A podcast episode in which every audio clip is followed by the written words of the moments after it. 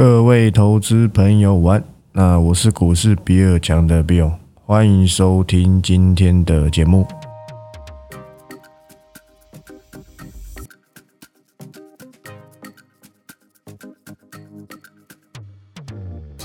好，那今天录音时间是三月二十九的礼拜二。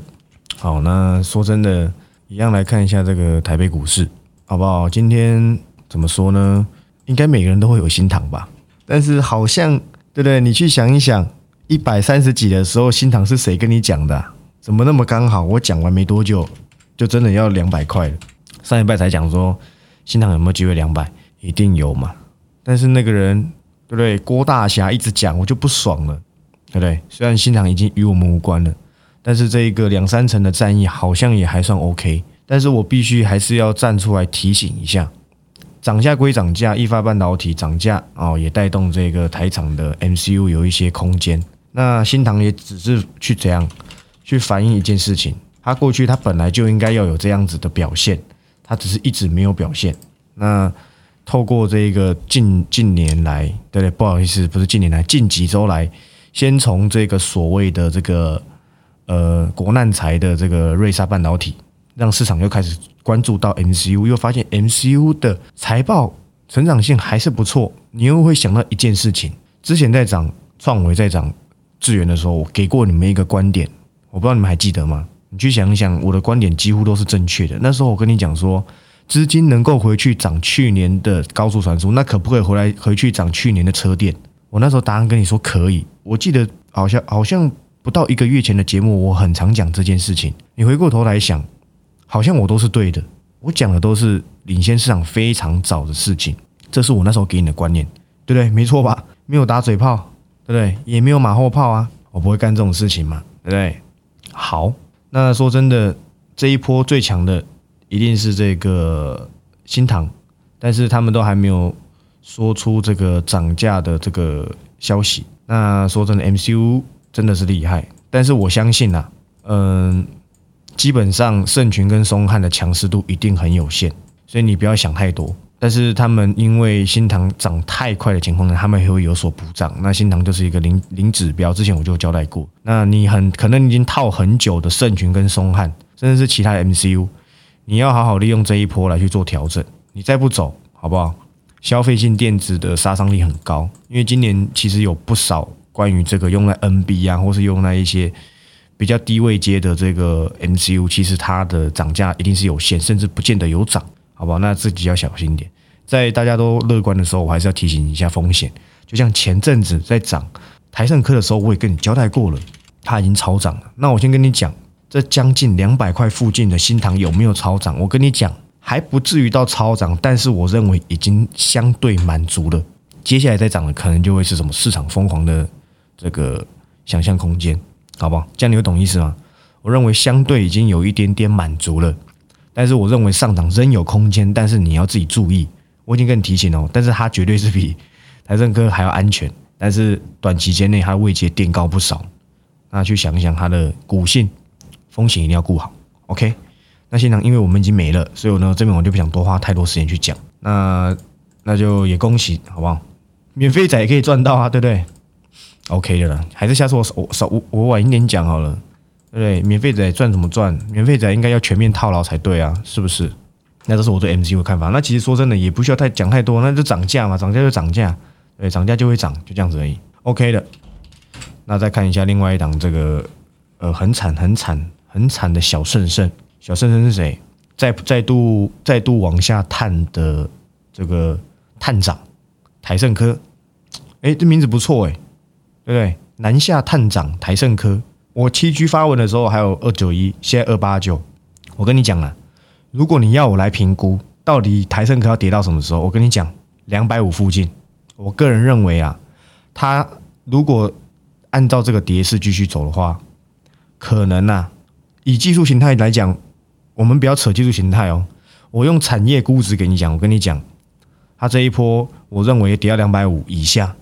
才有机会做一个止跌，当然这是我以产业面的估值跟我个人经验来去做这个研判，但实际上可能技术分析，诶，可能什么 K D 什么低，对不对？但是我看起来啦，貌似才正要开始大幅修正，好不好？所以呢，OK 的，好不好？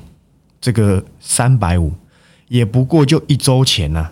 我跟你讲，真的厉害的人，并不是告诉你哪一档会涨，告诉你哪一档会涨，那是基本啊。我可以直接在大涨的时候跟你说，我看衰谁，这才厉害，你懂吗？这才厉害。每个人吹的，对不对？好像真的一样，诶，完全都不顾风险，上节目就是去表演，表个鬼啊！表演，搞清楚上上周是谁跟你讲三百五以上？不要说三百五以上，只要三百块以上台政科，我就告诉你是很贵啊！你要小心，高空结束之后回归它企业实质获利。我跟你讲过，企业实质获利。它根本不只是股价，回到两百五，我可能也还觉得贵。但是短期间它修复的修正幅度过大，有可能在两百五附近有机会做止跌啊。那你要我留意，我也做不到嘛。那爽不爽？你空手一定爽啊！不好意思跟你讲，对不对？算了，不要讲。还有人去做空，哎，对不对？那他也是赚到嘛？是不是赚到？买那个那个嘛白 put 嘛，对不对？OK 的，真的是 OK 的啦，OK 的嘛。台盛科。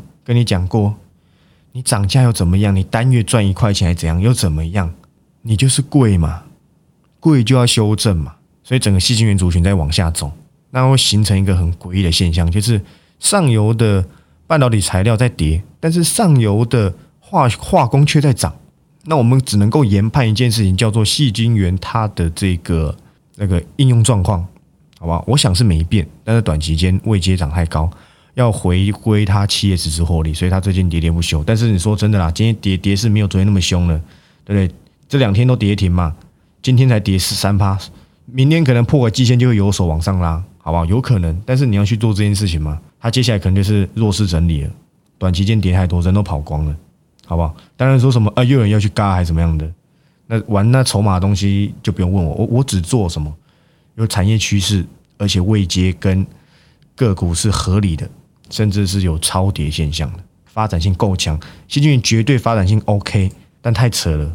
麻烦你看，你看过一个细菌源，本一比已经高过多高过多少 IC 设计了？那叫联发科，干脆睡觉算了，对不对？所以我只是告诉你啊，告诉你哪档有机会，那只是小儿科。我敢在大涨的时候告诉你谁会跌下来，这才厉害。所以我跟你讲，我做空也很强啊。我要不要去做这件事情而已？只是，哎。做空违反人性啊！你们不见得抱得住，所以我一直不想做这件事情。OK 的，好不好？要嘎我还有难度嘞。那期经营我的看法就差不多是这样。那因为台盛科的关系，所以也也带坏其他个股啊。那包含像合金嘛，但是你可以发现合金在这几天相对就相对的非常有支撑。当然它有它属于它属于它的意义，包含它十二寸长比较晚进去，但是我认为这有想象空间。再来，他想要在这个中国上市柜之类的。那最近中国，当然了，中国意淫大不大？铁定是大的。最近又在整改，那只要中国股市整改可能告一个阶段或怎样子，我想应该都还有机会做个反弹呢。长线而言呐，细晶圆在今年的表现应该还是不错，因为还是蛮有机会在做一个涨价的动作。OK 的，交代完毕，下一个。下一个是今天蛮多人来问的，我也不知道在紧张什么。然后你做股票摆两天而已是吗？我先讲一下联发科好不好？我很早很早讲这家公司，呃，我大概看一下那个外资降频的原因，但一定是拿手机去攻击嘛。你看一下最近这个联发科很大客户几乎都是中国手机嘛，你去想一想，对不对？什么 vivo、oppo，对不对？等等等等等。那最近一直有传出这个中国手机它的这个渗透率，甚至是需求之类的嘛。那其实你一开始把它联联想到联发科，因为毕竟呢，即便他这几年做了非常多的并购跟发展非手机应用，但是它占比五成，好不好？还是来自于手机，那这是不可避免的。毕竟两大手机晶片，高通、联发科，我想也很难再找到第三家了。当然，三星自己有做了，那三星自己的晶片好像没什么想用，好不好？应该内行都知道不怎么厉害。那我可以跟你讲啊。如果联发科跌破九百块，说真的，相对的就比较可口一点，因为我认为，呃，最近外资降频，它的应该说近期外资在做降频的动作，其实都是为了降频而降频，包含记忆体也是。当然，我们都知道终端需求有一些意淫，但是它降的实在是太过于激烈。你看，那前阵子也是一口气砍了连电，砍了什么，华邦电砍了一天的这个目标价之后，也就是降品之后啦，今天还是翻红的。它前一天不是跌停，快跌停了，后面在这年线这边做一个守稳的动作。那我不敢保证这边的华邦电一定是一个相对的低点，但是可可见市场上对于这个外资降频的看法已经有比较淡化，而且时间效率越来越低，好不好？效率就是它的效用越来越低。可能以前讲，哇靠，噼里啪啦，噼里啪啦，疯狂往下灌，但是。从近期而言，市场好像还是真的会比较理性一点去看待，说这个需求是否真的如外资所说，也有可能是因为他这几年来一直看空都失败了嘛，但是还是会有一定的影响，因为你不可能保证每个散户都跟我们一样有一些理性的看法，有些人看到降频两个字，对不对？尿都洒出来了，单就一定先开卖嘛，那就是会有这种人嘛，市场上本来就是九一法则嘛，对不对？九折的傻瓜就一成的聪明人嘛。那那九九九成的哦，不好意思，是九成，不是九折，不是李九折，好不好？九成的傻瓜啦，对不对？那就没办法。但是手机的确是隐忧，但是我跟你讲过，并不是所有的手机相关供应链都一定会往会像这样子去走。有一些新的应用，好不好？提示新的应用，我们都已经在车上了，涨上去会先排，好不好？有一辆早就涨上去了，只是没有创新高，先什么排？没什么好先的嘛。看一下今年第二季有没有办法让这档这档有没有机会先买？那这样子我报了快一呃半年了吧，OK 的。所以今天稍微回档一下，做个整理，OK 的嘛。那另外一档低价车店呢，我看一下，哎也是嘛。盘中有跟你讲说，哎这家还是不错，但是以目前的位阶来讲，可能偏短线一点，因为它没有回档下来，好不好？再提醒一下这档低价车店。那至于那一档绿电呢，也不用太过担心。呃，有些东西我更新在周日。但是我已经交代过，不管是航运或是绿电这两类的个股，不适合小资做，因为它不会是一个以目前状况来讲，它不会是一个小资能够做到呃放置的动作。因为我认为这个这两大产业是属于在降低风险值来去做的策略部位，所以呢，你是小资，你就自己斟酌点，那你自己要去留意，那你就要接受。它可能要整理一段时间，或是它在短期间之内不一定有所中效的状况。这我在直播上都讲很清楚，你不要听到我讲什么趋势，你听的又很眼睛发光，你又忘记我跟你讲说，这档小资就不要过于留意，该该否小资的我都给嘛，例如百元俱乐部嘛。那等百元俱乐部完成的时候，我还会再有新的嘛？那一定是一直这样子去做轮番上阵的动作。那今天百元俱乐部表现的也还不错了，他就一直在在这边做一个整理，这吸筹吸也差不多了，应该还蛮有一波这个最后一个，不要说最后了，还会有一段，个人认为还会有一段喷出段，那那一段喷出段就有机会达标了，因为现在已经达标了，如果从区间下缘来看的话，大概两成多吧，你要搞清楚哦，其实三月的行情是很不稳定的，能够有两成，我们要惜福啊。很多人是对不对？赔钱的，对，很多是赔钱的。大家看到这个这个三二三六二十的光洁，可惜啊，真的可惜。那天直播上有人问呢，我忘记那个订阅会是谁，好不好？麻烦你要持续订阅，因为这档是我在直播上面跟你讲。虽然我跟你，我只有很简单的跟你讲说，我还是看好，对不对？但是我可能没讲，你可能想卖了，麻烦你啊，去下面留言感谢啊。但是光洁我就不想花太多时间去讲了，这个我想财经节目也花不少时间去讲。他很大客户都在中国了，那也是车用的啦，好不好？那这个是利基型的，不想讲太多。我还是讲一下我们手中有的啊，或是一些新的东西。我先交代一下这个窄板，我原本不想讲的，但是看到今天锦硕跌跌的跟走势跟另外两家比较不同，避免有人在那边以为对不对？发生什么事？其实我就我所知，应该是没有发生什么事情呢。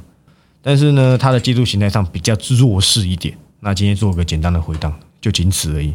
那我一直以来前面呢，因为紧缩跟星星两档都是我的爱将。那前面比较常 cover 的是星星，那这一波回来也有在 cover 的就是紧缩，原因是因为跌太多了。那我的看法依旧怎样，没有做任何的改变。我讲个东西给你听，这也是今天的新闻。但我觉得这早就不是新闻了啦，但还是讲一下好不好？现在的窄板当然是还是被追着跑，连真顶都可以有有有机会跟你说打带跑之类的。那你就知道，实际真正的窄板更应该要去做留意。那这个锦硕在这个中国的公司啊，好不好？当做一些所谓的调整，什么叫做调整呢？也就是把一些低毛利的的硬板，哦，传统的 PCB，好不好？都已经退出这个这个制造，都来规划所谓的 BT，那也就是现在真顶能够做到的叫 BT 窄板。但是 BT 窄板它主要用在的是手机居多了，也就是消费性电子上，手持装置居多。那这是锦硕的简单的东西，反正就是讲讲一些说这些窄板厂啊都在慢慢退出传统 PCB 的市场。那原因是什么？第一嘛，窄板的的需求一定比传统 PCB 更大。另外一个是窄板比较好赚，大概是这两个重点。那星星也是这么说，好不好？它的昆山鼎新啊，因环保要求，然后呢，原本那个厂是生产。HDI 啊，还有一些什么车用啊，传统的 PCB，预计今年要把这个 PCB 搬到昆山的新兴同泰，然后呢，主攻这个 HDI 跟 IC 载板厂。那我先跟你讲一件事情，就是呢，不管这这三个的新闻稿的重点都叫做慢慢把一些传统的 HDI PCB 好不好硬板啊，去慢慢的调整成更赚钱的高阶的 HDI IC 载板。I 载板是什么啊？就是 BT 跟那个 ABF 载板嘛。那一些比较高阶的 HDI 的载板啊，不好意思，HDI 的硬板，那可能也是华通所会的。我相信真鼎也会。那也就是我之前有跟你们一直讲过嘛。我记得我之前在讲 PCB 产业转型的时候，我就跟你讲过一件事情，叫什么？叫做接下来越来越重要的东西会在载板身上。很传统的 PCB 会慢慢退出。你看看。今天新闻稿 Money DJ 的才出来，你还记得吗？两三个月前的时候，我跟你讲 PCB 产业变迁，我早就知道了。你不知道啊？这才叫产掌握产业趋势嘛，对不对？那至于 IC 载板，不管锦硕今天怎么这样，怎么样子走，好不好？就算是这样子跌，我看法还是没变。我当初在讲这个，在在锦硕破年线的时候。我去 cover 的时候，我那时候就有交代订阅会员一件事情，就是你要进场做窄板，你要去留意窄板，你就要有做中长线的准备。所以你不要一天没涨，或是它的走势跟其他家不一样，你就跑来密我，好不好？拜托一下，我没有不接受你来密我，但是我已经把这个前提说在前面了，你就不用太过紧张，这样有懂意思吗？所以呢，我基本上就不想回了，因为这东西我已经讲到烂了，你还来问。我是真的会蛮蛮会蛮会蛮生气的，讲几次，你去把我之前的听一听啊！我看这么短吗？当初做元泰也是一堆人来问，你现在还会来问吗？你后悔没有抱住啊？很多人一百块自己偷偷卖掉，但但是当然有不少也是有有跟到最后的。那我不懂啊，你们做那么短，你不要来找我好不好？你做那么短，你不要来找我啦，你去找那些什么叉叉叉的当冲日记还是什么？但我跟你讲，现在短线更难做，因为没量啊。所以我猜可能最近会有不少达人慢慢的被退被淘汰掉，因为成交量现在连三千亿都不到。今天有三千亿吗？我看一下，看一下，应该是没有吧？二都要两千五百亿，没有成交量是很难去冲的。那应该说能够冲的标的就会很少，那就难玩了一点，好不好？中长线反而会是在缩表之后的操作主轴。那窄板的看法都不变，所以那些传统的 PCB 厂会很惨哦，会很惨。这些是谁我就不讲，中国应该有不少啊，有不少这些这个传统的 PCB 啊。那今天说真的，真顶这样走也很正常啦，但它有个优点，本益比低嘛。那其余呢，个人认为没什么好特别去说的。那继续，所以现在以现在的状况而言呢，今天台办有没有涨？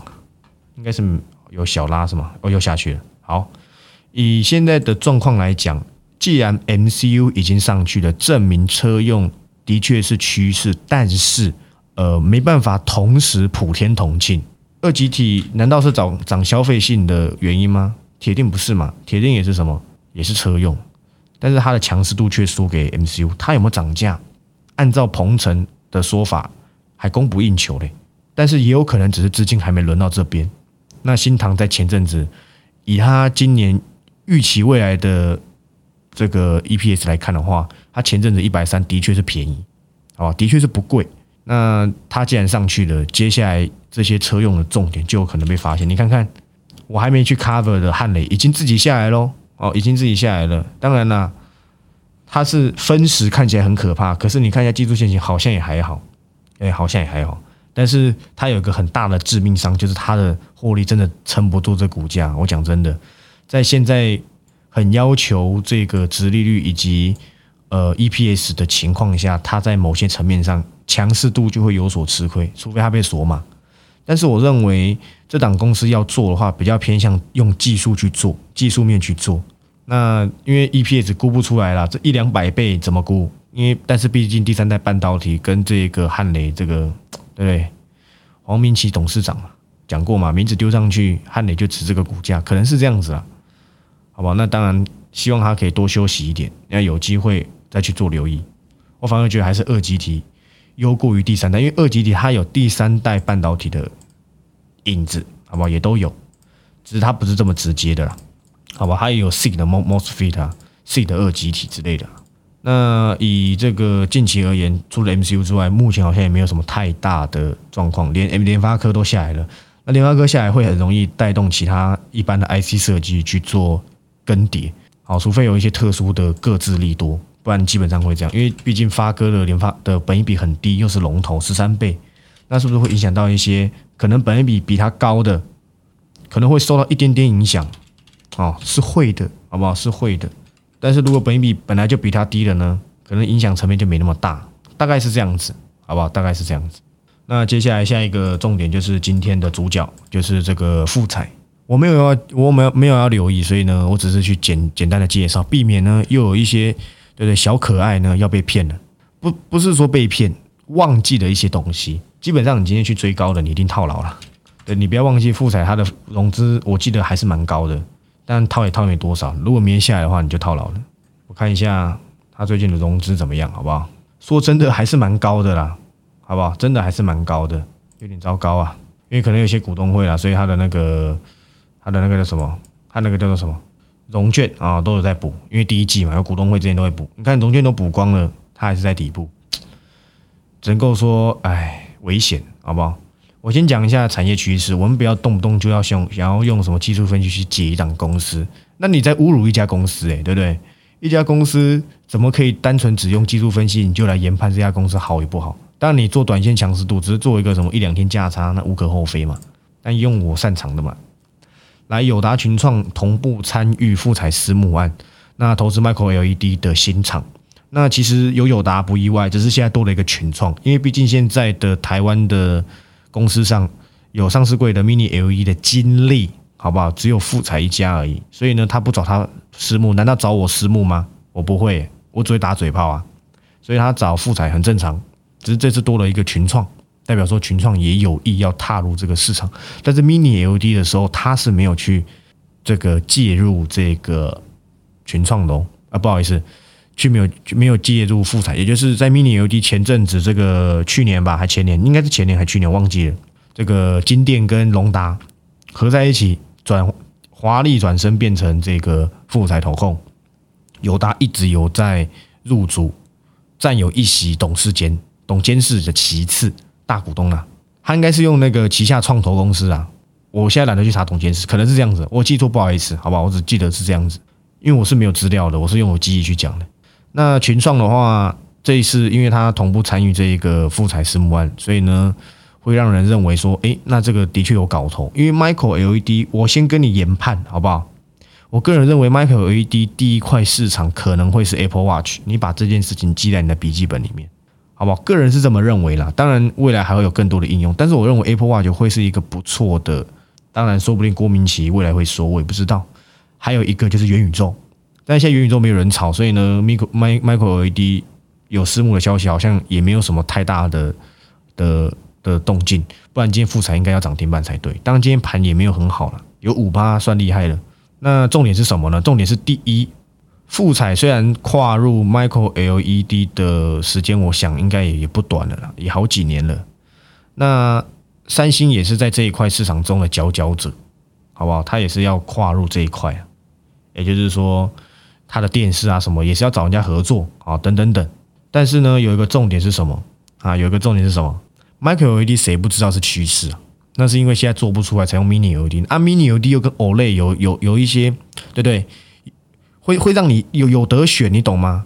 一一个产品啊，它没有让办法让你这样当机立断去选，它就会有一些对不对不备用的风险。你看今年又开始传出有一些这个应用，可能不见得今年会用到 Mini l d 但是以长线而言，就我看到这郭明奇的看法，还有我自己的观点来看，接下来 Mini ld 在这一两年，今年跟明年渗透率还是会比 OLED 还要再高一点，但是当然跟很多的状况有关啦。不管是成本啊，还是什么饱色彩饱和度啊，对不对？成本是指公司的成本，但是现在 Mini LED 电视，我想还是很贵啊，也是不便宜。但是毕竟我们要求的显示器量是越来越高阶，包含 Mini LED 也有可能用在这个车用啊。当然，现在进口车用的可能还是 OLED 或是 LCD，大致上是这样跟你交代。那呢，Micro LED 本来就是趋势，在他要跨入这个之前，我们要。提防一件事情，就像今年一样，三安光电还有一家，不好意思，我忘记名字，那家比较第第三家的，好不好？那请问一下，这个东西未来如果它跨入了，它是不是还有相对的竞争者？那绝对是有，但是富彩的状况而言，还是没有很差。但是他有竞争者，他有竞争者，就有可能会像三安光电有这个样子的疑虑。又开始在那边搞什么买专利，然后呢降成本。中国很会搞这一招，或许啦，在投资的角度上面，涨幅复彩不见得会很强。我是指把 Micro LED 纳入在它的这个投资的可能性里面，那可能会是谁比较好？那或许会是台表科哦，好不好？那或许会是什么六七零六的惠特，好不好？但是我都没有要 cover 回来。所以你不用自己想要去做，因为现在钱仍然不在光电身上。但是第二季我们可以看看，好吧？我们可以看看。但是以 Micro LED 而言，它不是今年，也不是明年会发酵的产业。它只是告诉你，我有一个方向在这里哦，好不好？大家要来 focus 我，不是 for 的 focus，好不好？是要来关注我。哦但是你不要忘记了，它就还没出来，它就还没出来。你现在去做投资，你就还是买 Mini LED。但是 Mini LED 在今年下半年才开始会有一些中效，第二季末或是第二季中再去做慢慢的留意，可不可以？可能那个时间点会比较好一点，当然要看市场资金怎么走。所以你不要太嗨了，又忘记这件事情。你看你要放多久？不知道。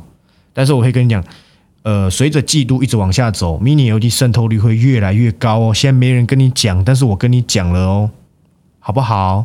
我在教小朋友吗？不要每次同样东西我一直讲，我指的不是这件事，我指的是窄板。我气到中风，可能是因为你害的。呃，为什么锦硕跌比较多什么的？你就不会问我啊？我认为它没问题就没问题嘛。啊，市场要卖，我有办法吗？铁定是没办法。那顺便讲一下，那这样子可能会有一些遗珠，包含像驱动 IC，对不对？因为这些跟显示器有关的，或许哎，是不是又有一些中效了？我认为是，好不好？我认为是哦。跟你交代，包含元宇宙也没那么快出来了。元宇宙出来的时间跟 Micro LED 出来的时间，应该是 Micro LED 会比元宇宙更快，哇，个人是这么认为的。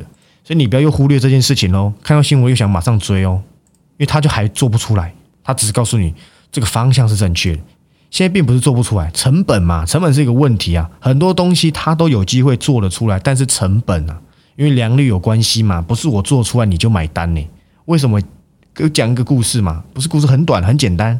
大家都知道，其实电动车这些充电的电动车还是有一些碳嘛，甚至在回收电池或是在制造电池的时候，都还是会用到碳啊，就是还是会产生碳嘛。但是相对至少跑在路上的时候，没有像这个我们一般燃油车这么夸张嘛。但是明明有更好的方案，叫做氢能车。为什么氢能车明明就是更好，对不对？但是它有一些所谓的生值能转换的疑虑，也就是因为那个转换是非常的。它不是一个顺势的，它是一个偏逆势的转换，好吧？所以它的效率比较差。要做到事情这件事情可以，但是成本会很高。我不想上化，我不想上理工科理工的课，但是我这样简单跟你讲一些所谓的转换的东西啊。那那我讲真的，成本很高，但是它做得出来，但成本很高啊。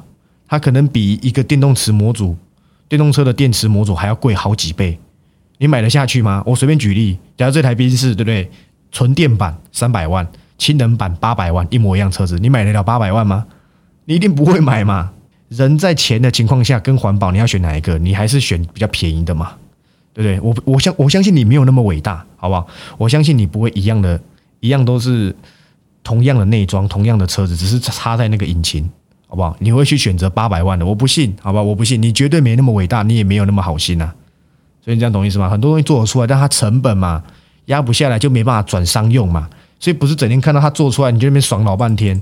Micro LED 有巨量转移的问题，也有成本的问题，所以不是不用，是成本压不下，要有规模经济嘛，对不对？我懒得上这些课了，所以别忘记了。就像我跟你讲，十年前就有窄板，为什么不用？十年前就有 ABF 窄板，就有 BT 窄板了，就有类似的类窄板，为什么那时候不大量用？因为那时候用不到，那时候那么贵，谁要用啊？对不对？同样的手机，这只手机用了窄板，对不对？二十万一只，你要吗？另外一个五万一只，你要选哪一个？对，你选五万嘛。所以要等一些真的需求到了，经济可以慢慢压下来了，对不对？这个跟我之前在解释所谓台积电的摩尔定律，好不好？是有相对的关系啊。摩尔定律越越往上走，越来越贵嘛。那绿电你也不用担心呐，台积电疯狂的在台湾设厂，这个还是有继续在谈，好不好？任何的这个台积电，好，台积电接下来很多很多的，我相信呐。接下来高雄也要完厂，还是接下来什么南子工业区还什么的，我都忘了，好不好？现在台湾政府也要也也希望这些台厂加速的回来台台湾投资，我相信这一定是会这么做，因为中国限电，还有一些所谓的可能是一些共富或是一些你看像整改，真的会被搞死，好不好？真的会被搞死。以台厂而言，这个我我没有政治立场哦，我只跟你讲是会搞死。那以以以这些东西回来之后，你你要知道一件事情呢，台积电的爱斯摩尔的设备啊。耗电，那那是跟鬼没两样啊！那是耗非常多。那你觉得台湾现在电真的够用吗？那绝对是不够用。等到高雄厂盖完之后，台南南部那边又有什么群联，对不对？又有什么日月光啊？又有一些红海，很多大厂要加入，好不好？这些都是会非常耗电。还没夏天就这样子，你真的以为绿电结束了吗？只会加速他们的发展，好不好？所以你不用太过担心。但是它不会是一个对不对？天天涨，天天涨，它可能涨一段时间要休息，大概现在就是休息潮。那我跟你讲过内需的问题嘛，对不对？我扯一下这个，好吧？最后再交代一下，反而有一家公司市场没注意到，叫做八一零四的来宝啊，属来宝，你不要因为储能去留意它，你别忘记它可是有跟这个耐创好不好去做换股的。现在市场上不会有人跟你讲来宝，他还会拿来宝说他储能多会做，他除了说真的，就我所知，好不好？我只能两手一摊，你懂我意思了吗？但我没有说他不好啊，我只是说我两手一摊，没别的意思，好不好？但是我跟你讲，市场上会忘记他那个耐创做这个什么做换股啊？耐创是什么？你自己去查，好不好？那是这样子，我是 B，我们明天再见，拜拜。